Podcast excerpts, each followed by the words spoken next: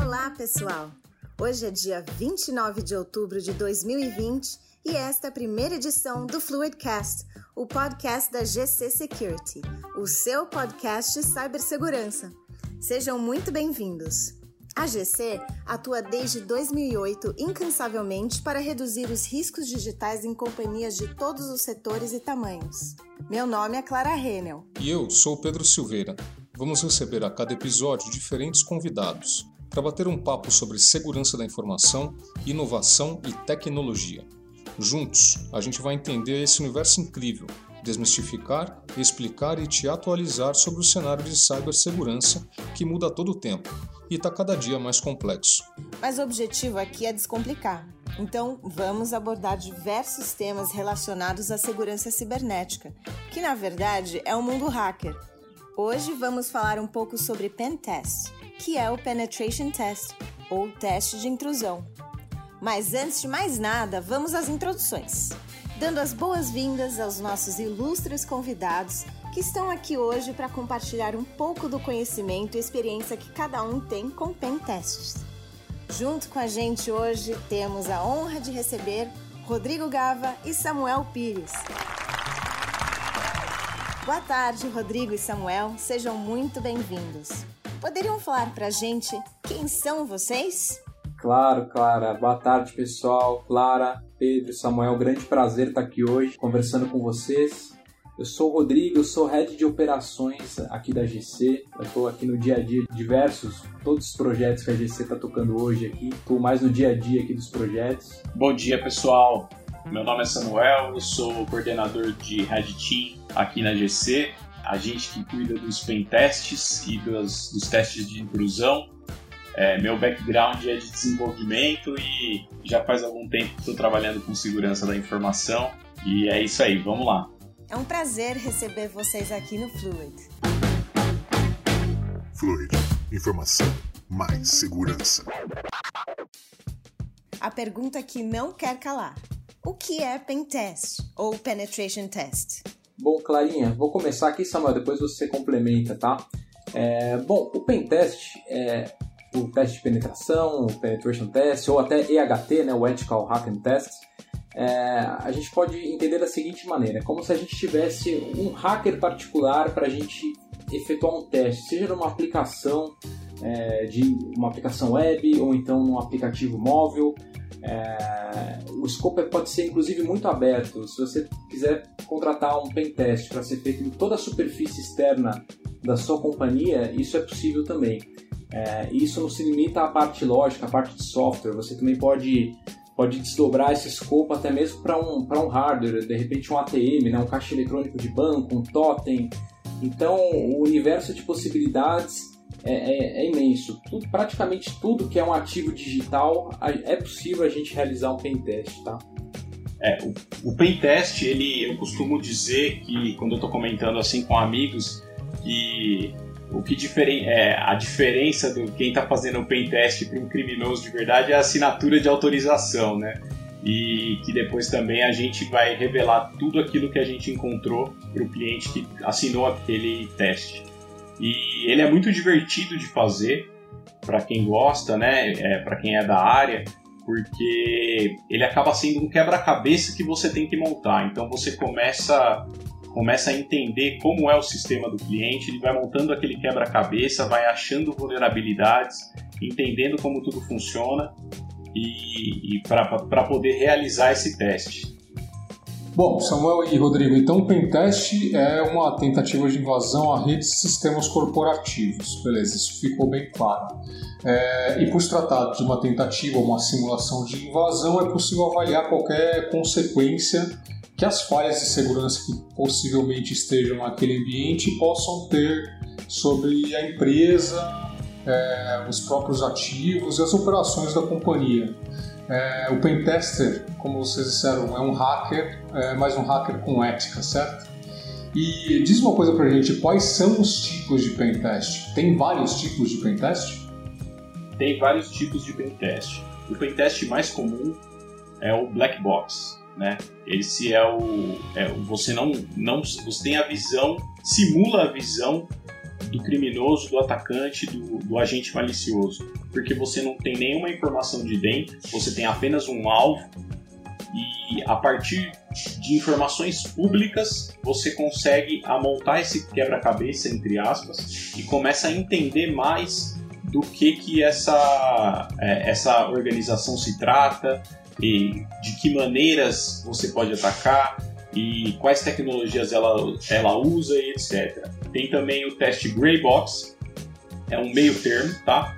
Você tem uma credencial, você tem algumas informações que são, é, entre aspas, privilegiadas e elas te ajudam a fazer aquele teste. Geralmente é para testar um aplicativo que a empresa é, é, ela, ela tem aquele aplicativo com uma importância maior naquele aplicativo, então você usa já uma credencial ao invés de tentar pegar para já entrar naquele aplicativo e testar. E pode ser de outras maneiras. E tem o White Box. O White Box ele já é um teste bastante complexo porque você tem todas todas as informações possíveis na sua mão, inclusive o código-fonte. Então, a, é, essa riqueza de informações ela aumenta também a complexidade do teste e você passa a, a testar de forma diferente do que se fosse um black box. Ele lembra mais um teste de software do que um pen teste de verdade, mas na verdade tá tudo misturado ali, né? É bem parecido é, no, no, conceito, tá?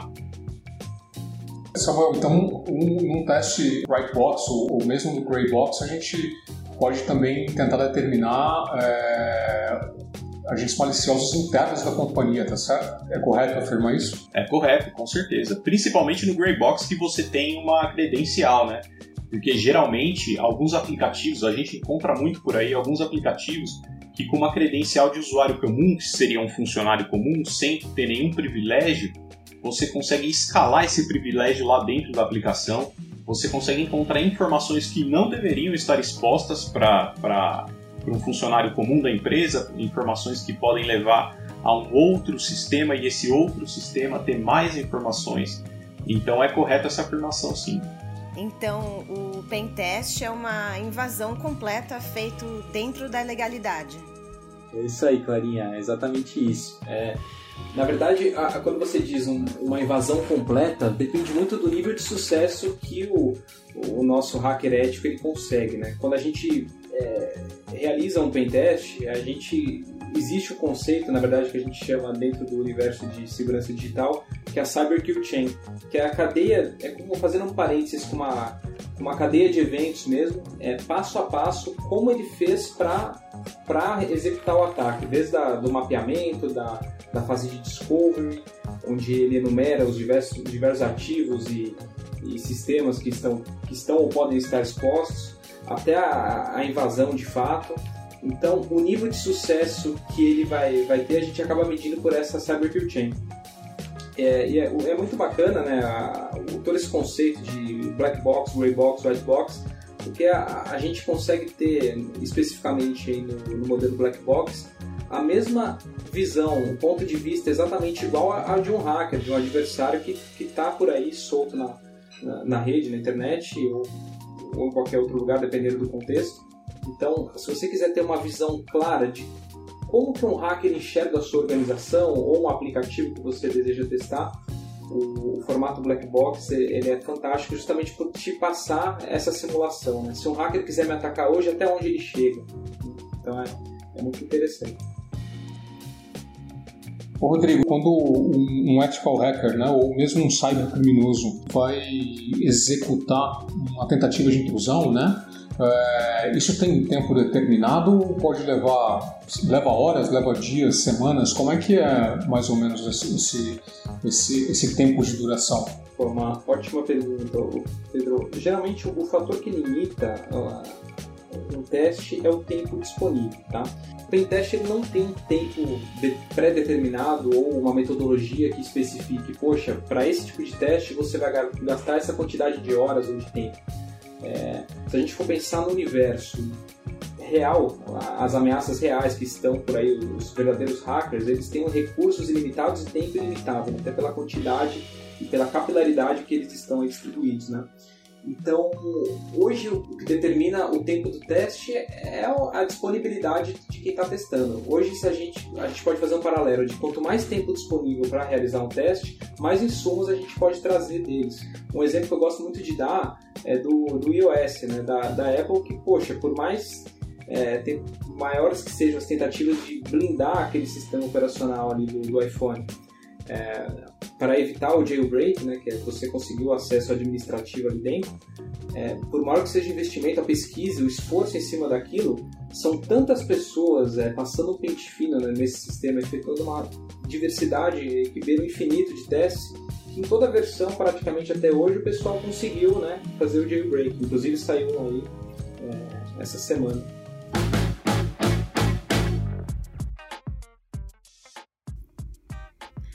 Ótimo. E com que frequência uma empresa deve realizar um pentest? Por exemplo, a cada seis meses, a cada ano, de tempos em tempos? Existe um intervalo, uma frequência ideal assim? Eu acho que tempo ideal é muito difícil de você falar, mas uma frequência anual ou talvez de seis em seis meses, dependendo da complexidade do seu sistema, ou dependendo da velocidade com que, com que a empresa lança novos features, é, seria um, um, tempo legal. Mas vai depender da complexidade do sistema, do, do tamanho desse sistema, do tamanho da superfície e do quão dinâmico ele é, tá? Se ele é um sistema bastante dinâmico, é muito é, é bom até ter pentestes subdivididos nessas novas features, nessas novas funções que o sistema pode ter que entrem nova né, no sistema.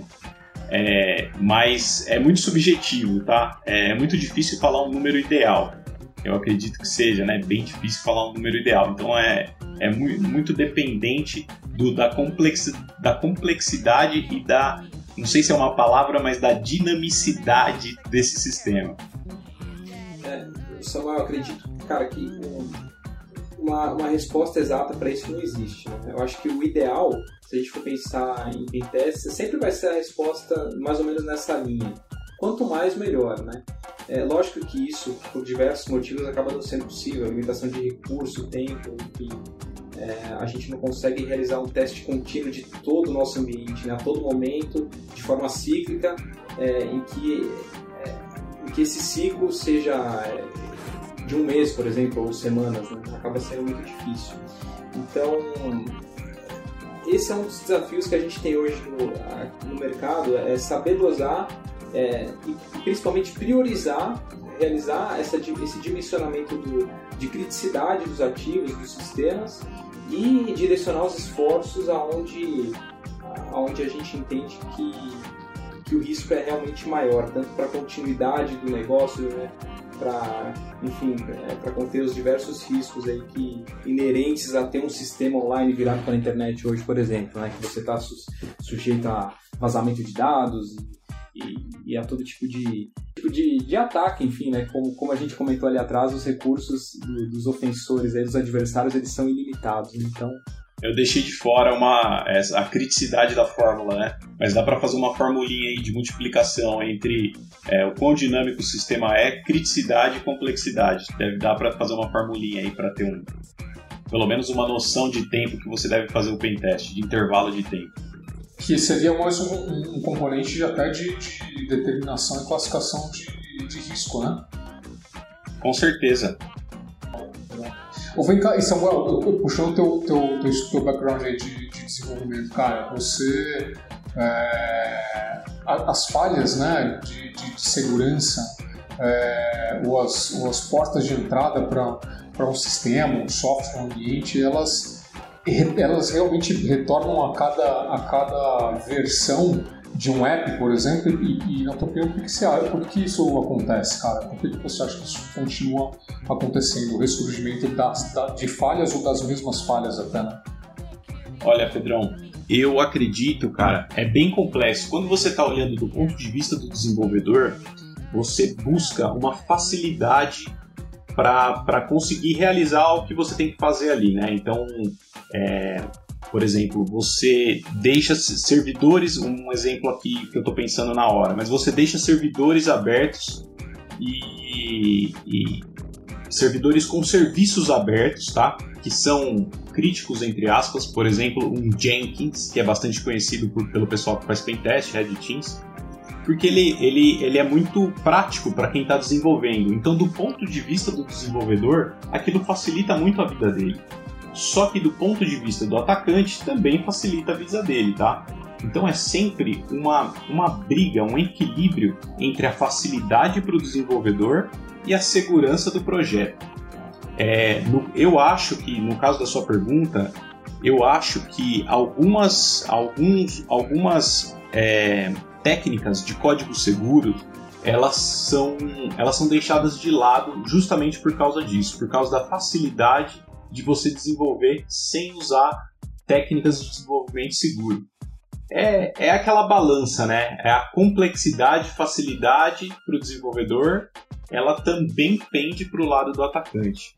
Então, então tem, tem, você encontra isso tanto em softwares desktop como em softwares para mobile, quanto em web apps, né, que hoje em dia já é praticamente um software né, que, que, que roda na web, a maioria dos, dos serviços. Então, é esse equilíbrio. E você convencer o desenvolvedor, quando você está do outro lado, você convencer o desenvolvedor que ele tem que fazer todo aquele processo para ser seguro é difícil, cara. É, é, complicado. E ainda mais quando você tem que convencer uma equipe inteira, né? Então, então tem uma dor aí do lado do desenvolvedor. Tem que ser, ela tem que ser trabalhada de, na cultura mesmo da empresa, tá? Na cultura da equipe porque senão essas falhas vão continuar acontecendo, assim, com certeza quase absoluta, tá? Voltando assim para o processo do, do pentest, é, quais são os passos, as etapas é, do pentest, se tiver um, um passo a passo assim que a gente possa entender melhor como é que funciona a realização de um pentest? Essa eu vou deixar para o mestre, vai lá. mestre. É, o pentest ele começa com reconhecimento, né? Então, por exemplo, eu, eu, é, eu tenho como alvo empresa X. Então eu vou usar, eu não tenho nada na minha mão no momento. Então o que eu tenho são informações públicas da empresa X. Então eu tenho, tenho algumas ferramentas que, que são feitas para isso, para facilitar isso. O próprio Google é uma ferramenta para isso. E você começa a buscar informações dessa empresa. É, eu costumo começar listando é, domínios e subdomínios, existem, existem várias maneiras para fazer isso. E você começa a procurar no Google, tem uma técnica chamada Google Dork, que você, é, mexendo na, nos parâmetros da busca, você consegue é, transformar essa busca num. Com, é, você consegue transformar os resultados em resultados mais específicos sobre o que você quer. Então, por exemplo, você, você começou a mapear uma empresa e você descobriu que essa empresa usa bastante uma ferramenta é, tipo Trello. O Trello é conhecido por é, indexar no Google. É, as, o Trello é tipo uma ferramenta de post-its, post tá? Que você coloca o post é Kanban, né? Que chama o técnico, o termo correto. É isso. E, e, e ele indexa no Google quem deixa essas, essa, essas boards públicas. E o pessoal não sabe disso. Então você vai lá, você procura usando o Google Dork no Trello. E o que você acha de senha, de login e senha e informações confidenciais é impressionante. E também, e depois disso, você está tá lá na sua mão, né? Um monte de subdomínio, um monte de informação que você pegou no Google. Aí você passa para a segunda fase, é, a segunda fase, essa, essa primeira fase é o reconhecimento, né? A segunda fase, ela é a fase que você começa a escanear esses ativos, tá? Geralmente a gente começa com, usando ferramentas para fazer o scan automático. O scan automático, ele, ele é muito, ele é bom pra caramba para você para você ter, ter uma noção inicial do ambiente, dos ambientes ou do ambiente só que ele é bastante falho. Não importa o quão boa é a ferramenta, ela vai falhar bastante. Mas ela te dá uma noção, uma noção legal. Essas ferramentas elas funcionam, é, eles têm fórmulas, pequenas fórmulas para cada tipo de vulnerabilidade e elas rodam essas fórmulas é, nos, nos, websites ou nos softwares que você está atacando e se tem lá uma, uma lógica, né? Se essa lógica retorna positivo, significa que ele achou a vulnerabilidade, ele vai lá e te avisa. Se ela retorna negativo, significa que não tem nada lá, então não vai estar no relatório. E às vezes pode ter um falso positivo. Acontece muito, tá? Falso positivo. A ferramenta vai lá, te retorna um SQL injection, mas ele não existe. Então, então você tem que olhar, mas com um olhar bem crítico para o resultado dessas ferramentas automáticas. Depois que você está na sua mão ali com todo o reconhecimento, fase 1 reconhecimento, fase 2 scan com ferramentas automáticas, aí você começa a fase 3, que é a fase artesanal do pentest. É, você vai começar a pegar todos aqueles resultados que você conseguiu na fase 1 e na fase 2 e vai começar a montar o seu quebra-cabeça para saber onde que são os melhores lugares que você pode é, ou invadir ou extrair uma informação importante e você é, essa parte ela também funciona para você juntar mais informações sobre o seu alvo. Então é como se fosse um funil, né? Uma pirâmide ao contrário. Você vai começa naquele com aquele um ângulo bem grande, cheio de informações e você vai afunilando. Só que no final tem que ser tudo muito manual. Inclusive é, regras de negócio com defeito um exemplo muito clássico que é um token de senha. É, como que funciona o token? É, a, a, partir do momento que você digita login e senha em algum site, ele te retorna um token. Esse token serve para que você não fique digitando login e senha o tempo todo. Então, é, digita login e senha, ele te retorna um token, e esse token ele é deveria ser temporário e você usa ele durante um tempo para usar o seu login naquele site. E o que é deixado para trás na lógica desse token é, é, bastante significativo. Às vezes, com o seu token, você acessa a conta de outras pessoas ou faz atividades no lugar das outras pessoas. Então, esse é o ponto do funil, né? Regras de negócio. Então, você começa lá em reconhecimento, depois você passa por scan automático, é, faz os testes manuais e artesanais, regras de negócio no final. Ficou meio confuso? Não, super claro, é, é, cara. Então, mas uma coisa que eu, que eu queria é, destacar, então, ou melhor, te perguntar, Samuel. É, bom, Samuel, então é, você quer dizer que não tem, é, não tem intrusão de sistemas feitas de maneira automática, certo? Tanto a intrusão por um cybercriminoso quanto um pen test bem executado por um ethical hacker aí, por um hacker do bem, é, ela depende muito do talento humano, certo?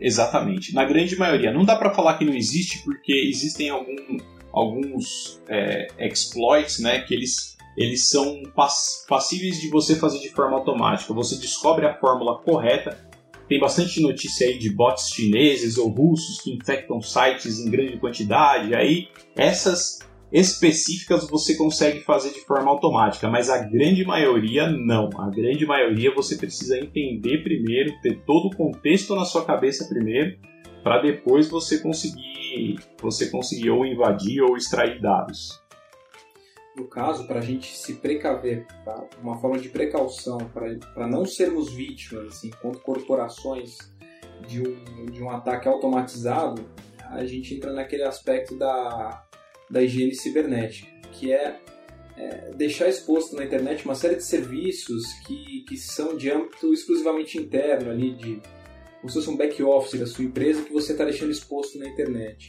essa semana, é, toda semana na verdade, praticamente, saem novas vulnerabilidades. Né? Existem milhares, centenas de milhares de pesquisadores mundo afora que pesquisam mesmo todos os grandes softwares do mercado procurando por vulnerabilidades ali no, e no extremo eles chegam muitas vezes no RCE sem nenhum tipo de autenticação. O RCE no caso é Remote Code Execution, que é a possibilidade de você executar é, um comando diretamente no servidor, ali, de forma legítima, né, se aproveitando dessa brecha. Então, tem diversos casos que, que o pessoal se aproveita ou de alguma vulnerabilidade ou de más configurações em algum serviço que está virado para a internet.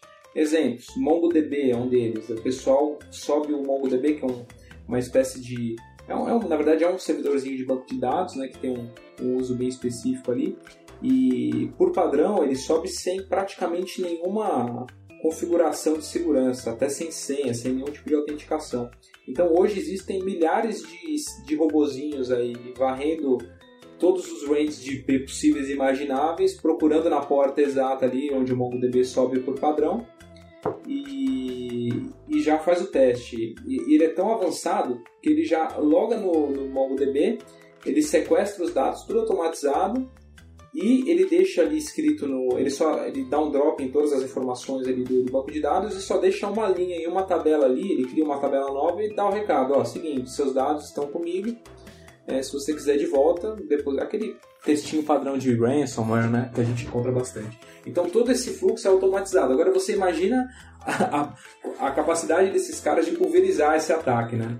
É, mas assim, são geralmente ataques menos sofisticados só que o pessoal, como eles atacam no varejo, eles têm muito retorno também. Daí a importância da gente manter o nosso ambiente cibernético devidamente sanitizado e quando é, é realmente necessário deixar algum serviço exposto na internet, ter todos os cuidados básicos de, de gestão de patches, é, bloquear acesso, enfim, tomar uma série de cuidados para não ficar tão exposto assim.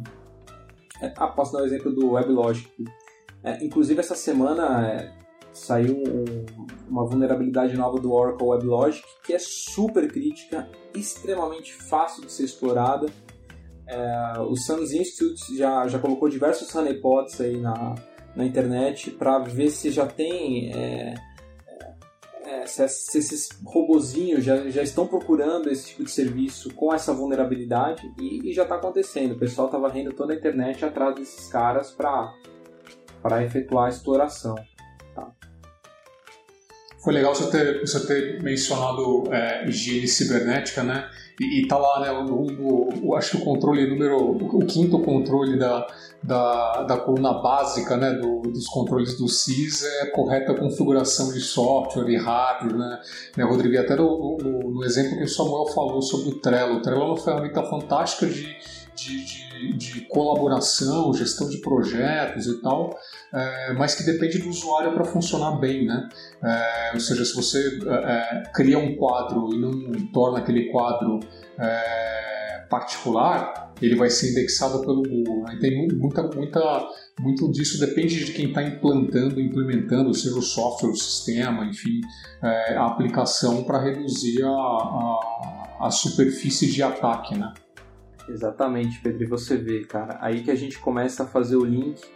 Lógico, quando a gente pensa em pentest, em, segurança digital, nosso primeiro, nossa primeira inferência é pensar no universo de tecnologia. Mas esse tipo de padrão, uma má configuração subindo, não é necessariamente um problema só de tecnologia. A gente está falando de falta de processos, conscientização, pessoas. Então são universos aí que estão muito interligados também.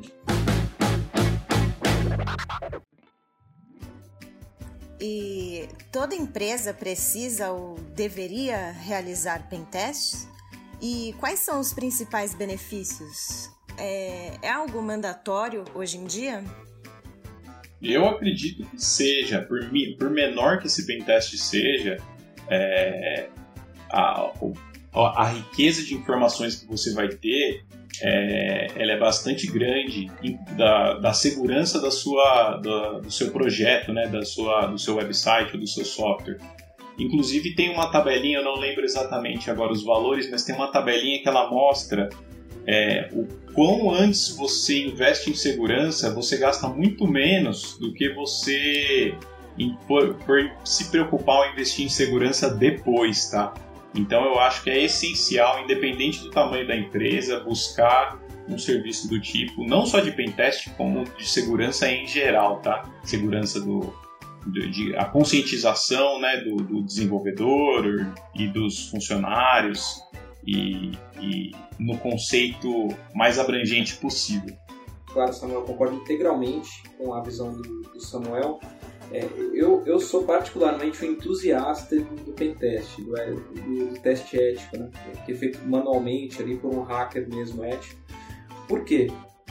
por mais amarrado e mais bem desenhado que seja um ciclo de desenvolvimento seguro, o teste final para uma, uma aplicação ele vai ser o pentest. É ali que você vai pegar a regrinha de negócio, o IDOR.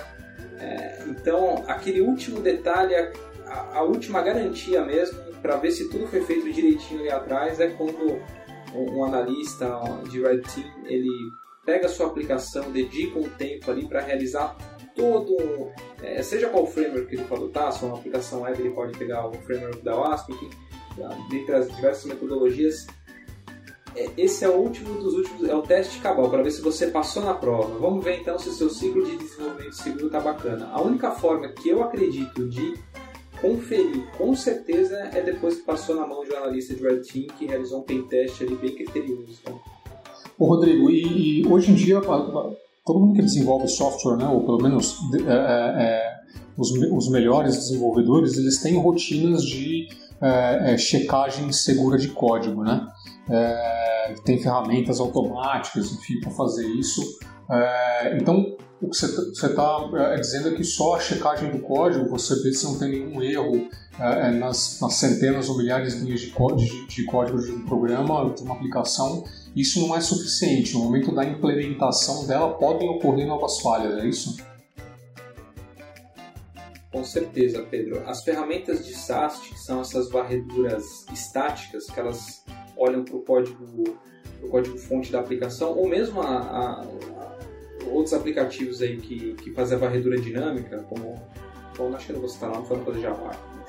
mesmo, a, mesmo as outras aplicações é, que fazem a varredura dinâmica, com o código efetivamente em funcionamento, em execução, elas são ferramentas fantásticas, elas trazem insumos muito bacanas, elas evitam, por exemplo, um SQL injection ali, é, do mais básico por um parâmetro, às vezes um, caractere que não está sendo cuidado ali, tratado na, no input, mas aquelas regras que o Samuel citou lá atrás, que é a pontinha do funil, é, que é o teste de regra de negócio, é essa só o teste manual que, que vai trazer à tona esse tipo de problema. Não tem como automatizar isso, tá? O Samuel pode até me complementar. Não, não tem. Essa parte não tem mesmo. É, teste automatizado ele é muito limitado, né? Ele não consegue, ele não consegue ver a lógica. Ele acha até, é, você pode comparar ele com, com a correção de texto do Word, assim. Ela é limitada, mas ela não vai conseguir fazer um texto para você. E no pentest é a mesma coisa. O teste automatizado ele é limitado, ele vai corrigir uma coisa ou outra, um parâmetro ou outro que está que tá fora da, da, dos padrões de segurança, mas o, o, grosso, entre aspas, da coisa, ele tá na lógica que o desenvolvedor fez. Então é, é, é aí que mora o problema e o perigo caso seja mal feito, e isso tem que ser feito por um ser humano, né? É bem difícil, não dá para fazer de outra maneira.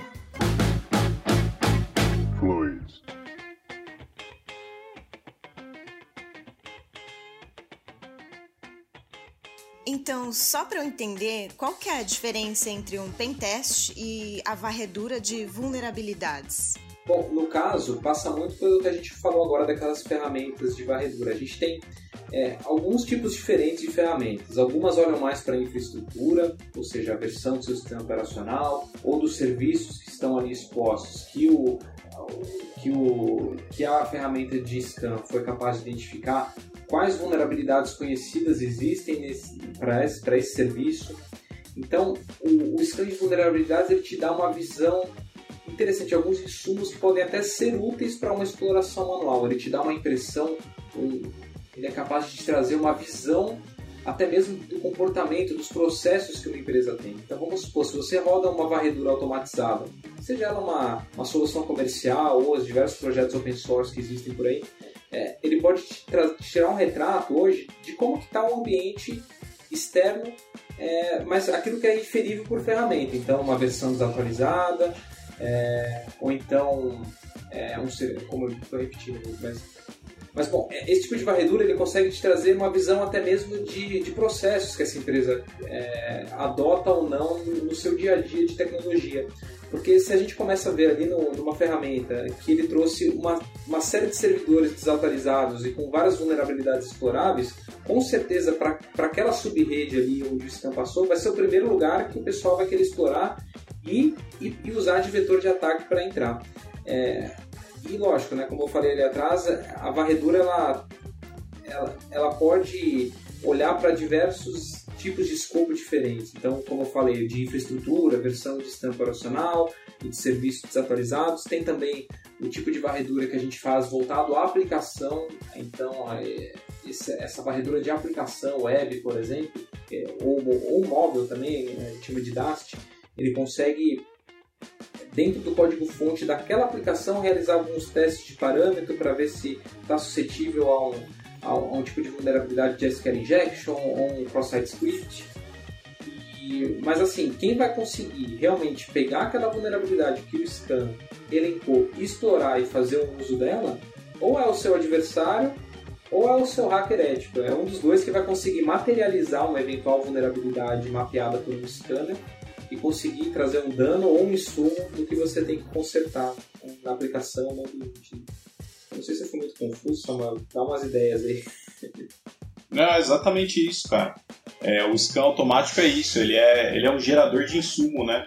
Às vezes ele gera um insumo extremamente importante que você já usa e já invade, ou já, ou já extrai um dado muito importante na hora, só vendo aquilo, ou às vezes você trabalha com é, 10, 20, 30 resultados diferentes do, do scan automático e trabalha manualmente em cima deles para conseguir chegar no seu objetivo. Né?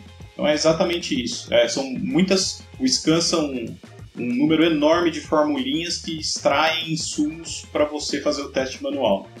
Um exemplo que eu gosto muito de dar: o, o scan automático ele nunca vai ser capaz de identificar que, que uma aplicação comum, aquela é, desenvolvida ali sob medida para uma empresa, é, se aquele cara ele, ele utiliza senhas fortes ou não, mas dentro de um, de um contexto. Então, vamos lá, é muito comum a gente encontrar empresas que usam uma senha padrão, que é o nome da empresa, e com, com outro caractere, 1, 2, 3, ou ano, enfim, isso é extremamente comum. Isso, uma, uma ferramenta, ela nunca vai te trazer esse insumo, porque ainda que, não é comum isso, mas ainda que uma, uma ferramenta, ela teste, tente fazer um brute force de senhas comuns em algum campo de login e senha, ela nunca vai ter essa sensibilidade, aquele lance de, de sensibilidade do, do, ser humano mesmo, de entender, poxa, esse cara aqui, eu vi lá atrás no outro sistema que eles usam muita senha padrão desse tipo. Será que nesse aqui essa senha está igual? Então, é, nunca a máquina vai ser completamente autônoma para mapear o seu risco digital. É, a gente está muito longe disso ainda. Entendi. E voltando um pouco atrás, o, o, o Samuel falou nas fases da, da, da, da exploração, né, do teste de intrusão, sobre a fase do reconhecimento. E a gente, e a gente é, vê vários artigos dizendo que essa, que essa, e notícias que essa fase é, pode durar dias, semanas, até meses. Né? É, a minha pergunta para vocês é a seguinte: é, eu não ter detectado nenhuma invasão ou não perceber que o, que o, que um ambiente é, ou uma aplicação é, foi invadida é um sinal de que ela realmente não foi invadida, que ela que ela que ela está segura. É, ou seja, um, um cyber criminoso pode entrar num, num, sistema, invadir um sistema, uma aplicação, extrair dados ou, ou, ou, movimentar lateralmente, enfim, acessar outras partes do ambiente de TI e sair sem ser notado é, ou não. Obrigatoriamente você tem um indício de, de, de invasão. Eu acredito que é até mais comum não ser notado do que notado. Hum. Porque para ser notado você precisa o ambiente que você que está sendo invadido ele precisa ter uma monitoria, né? Uma monitoração. Então você tem que olhar arquivos de log. É... A, além de ter essa monitoração automática, você precisa ter alguém que verifique aqueles logs, que verifique é, é, verifique indícios do, do sistema ter, ter sido invadido, né? Mas eu acho que é bem difícil disso acontecer. Mas acho que o Rodrigo até consegue falar um pouco melhor disso aí. Ainda que hoje em dia as soluções de, de SIEM e, e, a, própria, a própria estrutura de SOC elas evoluíram muito nos últimos tempos, é, é muito difícil a gente encontrar um ambiente completamente monitorado, de forma que uma, um universo significante de ataques e movimentações sejam de fato é, detectáveis assim na integridade, sabe? Dependendo do tipo de ataque que o que o, que o adversário está realizando, às vezes é até impossível para uma ferramenta de CIEM correlacionar os logs e trazer ali na, na tela do pessoal do SOC, tá? Então, esse trabalho de base que é feito, principalmente quando a gente pensa em aplicações próprias ali, desenvolvidas para sua empresa, sob medida, é, quando a gente pensa na lição de casa que tem que ser feita ali atrás, no ciclo de desenvolvimento seguro, uma esteirinha de testes com o final ali que é o super teste, ali, um teste super minucioso, se essa lição não for feita ali atrás, é até injusto a gente deixar esse abacaxi na mão do, do, do pessoal do Bluetooth, né, que faz o monitoramento e, e, e, e cuida ali do, da correlação, da configuração do SIM. É impossível mesmo você colocar tudo. Tem alguns cenários, lógico, que hoje é bem tranquilo da gente monitorar, de repente é, aqueles dumps de memória que o pessoal consegue escalar privilégio no Active Directory, esse tipo de coisa, hoje o pessoal está conseguindo pegar. Mas ainda tem muita coisa de fora que é, eu digo aqui com tranquilidade que é praticamente impossível a gente prever num, numa correlação, tá? numa regra de sim. É, o tráfego, né? O tráfego que é gerado, dependendo do tráfego que você gera é, enquanto você faz um teste de intrusão, ele é, ele é indistinguível de um tráfego comum. Então, às vezes você está com a senha, login e senha de um administrador e é indistinguível, talvez por IP ou por região, mas começa a ficar bastante complexo. Mas quando você tem esse tráfego legítimo acontecendo, só que o que está acontecendo ali é um ataque, mas o tráfego é legítimo, as ferramentas nunca vão pegar isso, né? É muito difícil, é, é bem, bem complexo de você tentar diferenciar as duas coisas. Exatamente, Samuel. E quando a gente pensa hoje nos EDRs, aquelas ferramentas de EDR que são super, que são muito poderosas, né? Muito, é, muitos profissionais de, de Blue Team, eles automaticamente, quando contratam uma ferramenta dessas, é, poderosa, reconhecida no mercado, cuida dos endpoints ali como um todo, é, já baixa uma tranquilidade, o pessoal fica tranquilo. Só que é recorrente para nós aqui durante os testes, é, nós nos depararmos com sistemas que, que são tão imaturos, é, seja configuração de, a nível de linha de código mesmo, que, que eu já vi não foi nenhuma, nem duas, três. O Samuel e a equipe dele conseguir subir uma shell reversa, né, que é aquela interface que, que o adversário consegue construir com o sistema dire, diretamente né, para para interagir diretamente a nível de sistema mesmo, né, com os servidores. É, mesmo havendo um endpoint, é, mesmo havendo um EDR ali, super poderoso, bem configurado, plugadinho no SIEM, às vezes o contexto ali é tão legítimo, a aplicação ela é tão cagada, né? ela é tão, tão precária, que às vezes a aplicação ela é tão frágil que, me, que, o, que, todo o tráfego que é gerado, como o Samuel falou, e todo o contexto para uma ferramenta, ele é legítimo. Então isso nunca vai ser notificado para o SOC, nunca vai aparecer correlacionado no SIM. É, um, um, exemplo prático legal é quando você consegue é, acessar, por exemplo, um PHP MyAdmin, que é um, um servidor que é um aplicativo que você que você executa carries no banco de dados, né? Executa comandos para o banco de dados. Se você entrar lá dentro e começar a executar comandos, é, é legítimo. Tem outros usuários legítimos do sistema que fazem isso. Só que ao invés de colocar uma carry comum, você coloca uma carry que escreve um arquivo no disco. Também não é, não é um tráfego incomum. Alguém pode fazer isso. Só que você escreve no disco o que você quer. E aí você escreve uma shell ou escreve alguma outra coisa. E aí você é todo um tráfego que foi legítimo do começo ao fim, mas que terminou numa shell de acesso ao sistema. E nesse caso que o Samuel falou, quando a gente tem uma interface direta com o banco de dados, seja por uma prática ou uma senha fraca nesse tipo de painel administrativo, é, você pode fazer a seleção que você quiser, a query que você quiser para o banco de dados. Então, se eu quiser sair com toda a lista de clientes que tem nesse sistema, você sai e nunca que um EDR ou um CIEM vai, vai se dar conta disso, porque é realmente impossível tá? fazer esse tipo de inferência a nível de, de regra e correlacionamento de cima. Bom, pessoal, então a gente assim, tem, tem um baita desafio, né? Porque é, é, a, a, ação de, de um cybercriminoso esteja invadindo o sistema não é facilmente detectado. As ferramentas tradicionais de, de detecção é, muitas vezes também não vão, não vão levantar nenhum alerta caso o sistema é, seja invadido e a gente tem uma, uma necessidade então de, de, de mão de obra, né, de, é, de criatividade, de, de especialistas em segurança que consigam é, se antever né, a esse, a esse né, as táticas que, que os, que os cybercriminosos vão usar nesses sistemas. Né? É, a minha pergunta para vocês é a seguinte: como é que está o mercado de trabalho aqui no Brasil para pentesters, né, para pra, as pessoas que trabalham com testes de intrusão? E para quem está nos ouvindo, que, que, quiser começar nessa carreira, é, como é que hashtag como faz, né? É, eu, eu vou dar um exemplo é, é, mais ou menos do meu background para mostrar mais ou menos o que, que precisa, né? Não estou falando que eu tenho tudo que precisa, né? Mas, mas um, uma, um, eu acho que assim, o mais importante é o interesse, tá? O interesse no assunto. Geralmente, a pessoa que chega a trabalhar como pentest, ela é entusiasta do assunto, ela gosta bastante.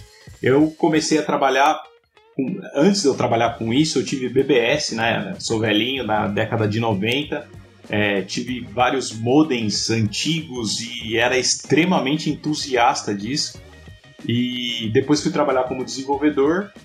E ó, trabalhando como desenvolvedor, você acaba tendo base de como tudo, como os sistemas funcionam, né? Como eles são criados, desde da comunicação com o sistema operacional, é, como é a criação da lógica, quais são os frameworks, quais são as linguagens mais, é, mais populares, né? elas vão mudando conforme os anos vão passando e você vai acumulando esse tipo de experiência.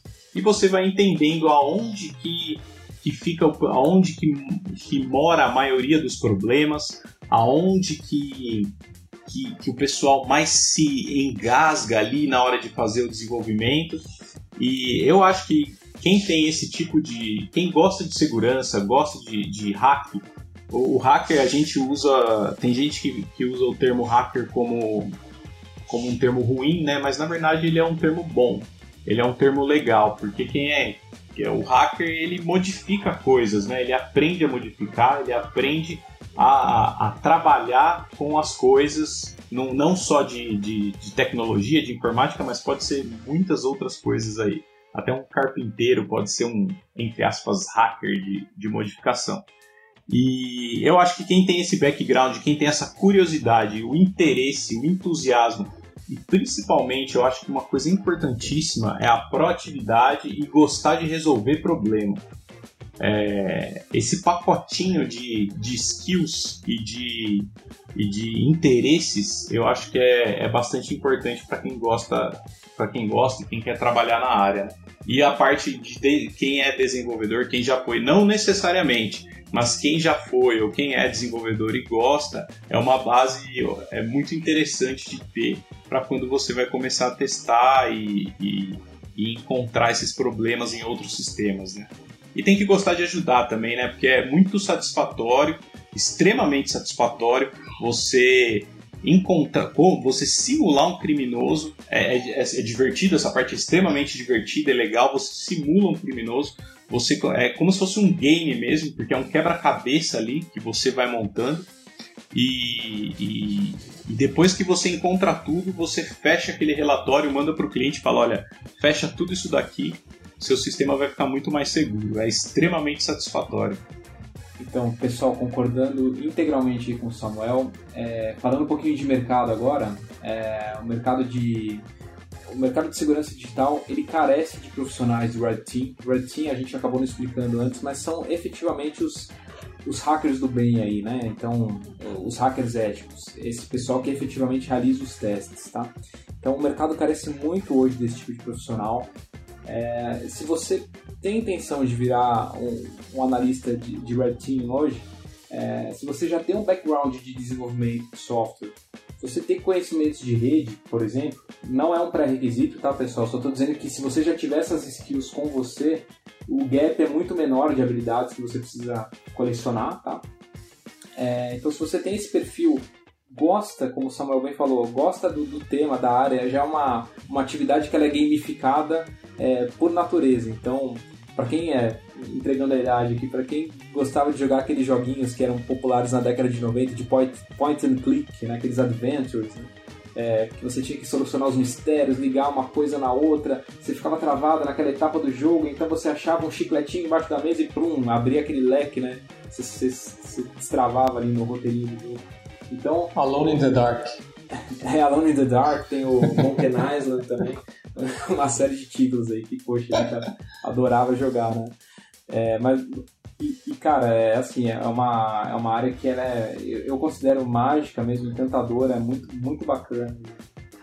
E o mercado, o que é mais bacana é que o mercado ele está precisando desse tipo de recurso cada dia mais, mais, cada dia mais. E para quem gosta, poxa, nunca é tarde para estudar, se inteirar e aprender. O acesso à informação hoje desse tipo é muito fácil e você pode começar uma carreira numa empresa de, de segurança e crescer lá dentro, enfim, depende só do, do nível de interesse que você tem mesmo em começar a trabalhar na área. Eu acho que o único pré-requisito, a única soft skill que é indispensável é a ética. E isso é a única coisa que, que é indispensável mesmo. Então, para você ser um bom pen tester, você precisa ser um hacker ético, né? Além de ter de ser criativo e saber explorar, que é um trabalho de pesquisa, né? De levantamento de dados e informações. Com certeza, Clara. Essa parte da ética, aqui pelo menos na GC, é o que a gente leva mais a sério quando a gente faz a seleção dos nossos profissionais, tá? É, é, a, a, na verdade, assim, é uma responsabilidade muito grande, porque as empresas confiam a nós é, to, todas as vulnerabilidades que, potenciais que a gente pode encontrar no, no ambiente delas. Então, a gente está falando de uma vulnerabilidade que pode se filtrar dados de toda a base de clientes de uma grande empresa, milhões e milhões de pessoas, ou que pode causar indisponibilidade instantânea, deixar uma empresa 30 dias fechada, como aconteceu diversas vezes esse ano, e que a gente viu esse ano, ano passado, cada dia mais isso vem acontecendo, a gente vê muito isso. Então, é, as empresas confiam a, a, nós aqui da GC e a outras empresas também de segurança a, a, praticamente a continuidade delas. Então, é, a ética é o pré-requisito indispensável. Tem alguns heróis que não usam capa. Essa, essa, essa é a conclusão final. com certeza, Pedro. Com certeza. É, é exatamente isso. Legal. Então, o Pentest é ótimo para avaliar a capacidade da empresa de lidar com ameaças, né? E é bom para toda a organização. Além, é claro, de direcionar a empresa no caminho a uma melhor postura de segurança. Muito bom, pessoal. É isso. Muito obrigada. Foi uma aula incrível. Gostaríamos de agradecer a presença de vocês aqui, Rodrigo e Samuel. Muitíssimo obrigada. Foi um prazer, Clara, Pedro, Samuel. Adorei o papo. Obrigadão. Valeu, pessoal. Obrigadão. Valeu, Rodrigo, Clarinha, Pedrão. Valeu. Obrigado, gente. A gente espera vocês na próxima edição do Fluid Podcast. É, segurança e informação juntas aqui para vocês. Um abraço, até mais. Tchau. Informação, mais segurança.